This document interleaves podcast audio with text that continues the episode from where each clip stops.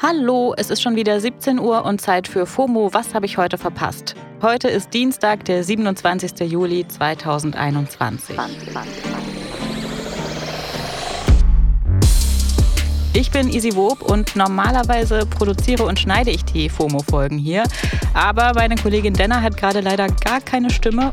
Ich dachte, du kannst dir mal ein eigenes Bild machen. Wirklich nicht gut gerade. Ich schaue einfach nochmal, wie es heute wird. Aber so kann ich im Morgen auf jeden Fall nicht hosten. Und ja, deshalb übernehme ich heute für Sie, ne? Heute geht es um Kleidung, die Zeichen setzt, WhatsApp auf Löschmission und deutsche Grammys. Absurde Kleiderordnungen im Profisport, das war hier ja schon öfter Thema und auch, dass immer mehr SportlerInnen etwas dagegen tun. Die norwegischen Beachhandballerinnen zum Beispiel, über die hat mein Kollege Don Pablo letzte Woche ja schon gesprochen. Äh, kurz zur Erinnerung, das Team, das musste nach einem Spiel bei der EM 1500 Euro Strafe zahlen, weil ihre Hosen zu lang waren. Ah ja, okay. Die Spielerinnen, die haben sich aber ganz bewusst dazu entschieden, anstelle der knappen Bikini-Höschen eben längere Shorts zu tragen. Als Zeichen gegen die veraltete Kleiderordnung der IHF, der International Handball Federation, und mussten dann die Strafe an die EHF zahlen, also das ist die European Handball Federation, es ist kompliziert, aber egal. Für die ganze Aktion mit der Strafe wurde die EHF auf jeden Fall viel kritisiert und das Team, das hat viel Zuspruch bekommen. Unter anderem, und jetzt kommt der Grund, warum ich das alles überhaupt nochmal erzähle, von Pink, der Pop-Legende. Die hat auf Twitter nämlich geschrieben, ich bin sehr stolz darauf, dass die norwegischen Beachhandballerinnen gegen die sehr sexistischen Regeln über ihre Uniform protestiert haben.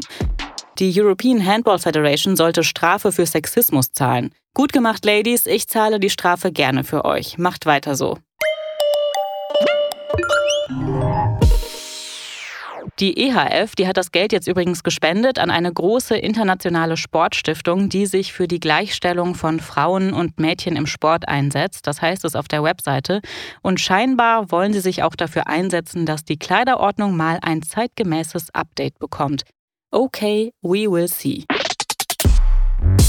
Kurzer Blick zu Olympia und zwar zu den deutschen Turnerinnen. Die haben statt knapper beinfreier Bodies nämlich Ganzkörperanzüge getragen, also quasi Bodies mit langem Bein.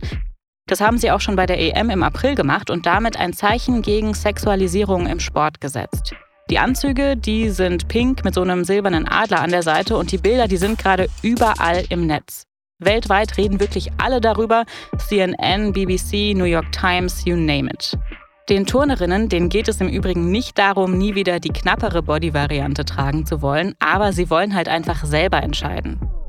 Ich bin mir ziemlich sicher, dass auch die WhatsApp-NutzerInnen selbst entscheiden wollen, was in ihrem Status steht.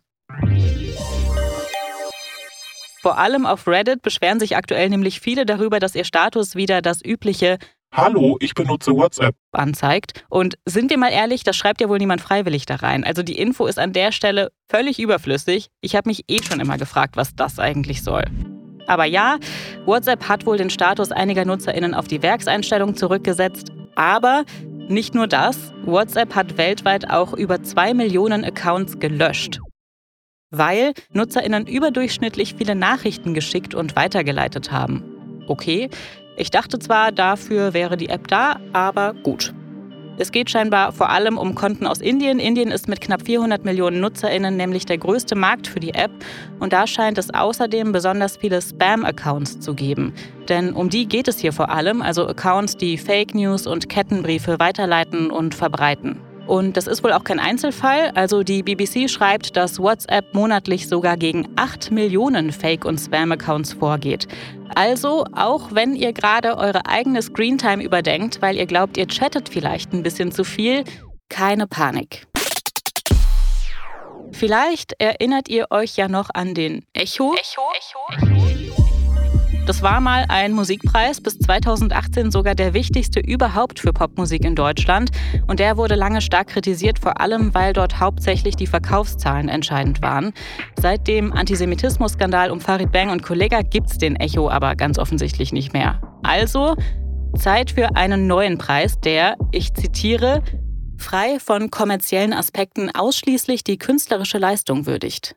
Das hat Monika Grütters, unsere Kulturstaatsministerin, in einem Interview gesagt und damit angekündigt, dass es einen neuen Musikaward in Deutschland geben soll und außerdem auch eine Akademie für Popmusik, die sich für die Musikbranche stark macht. Die Akademie, die soll aus 25 Gründungsmitgliedern bestehen und die bisherige Liste dieser Mitglieder, die ist ziemlich, ja, wie soll ich sagen, abwechslungsreich.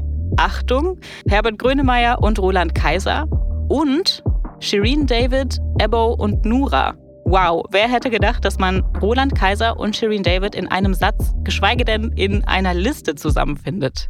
Im September soll es dann offiziell losgehen mit der Arbeit und 2022 soll es den ersten Award geben. Wie der heißt, das wissen wir noch nicht, aber bei den Meetings dazu, also mit Roland Kaiser und mit Shireen David, wäre ich schon ganz gerne mal dabei. Das war's für heute mit FOMO und morgen geht's hier auf Spotify natürlich weiter. Entweder wieder mit mir oder mit Denna Sarin. An der Stelle gute Besserung, Denna. Ich schaue, dass ich, ähm, dass ich meine Stimme schone und dann, dann geht das schon irgendwie. FOMO ist eine Produktion von Spotify Studios in Zusammenarbeit mit ACB Stories.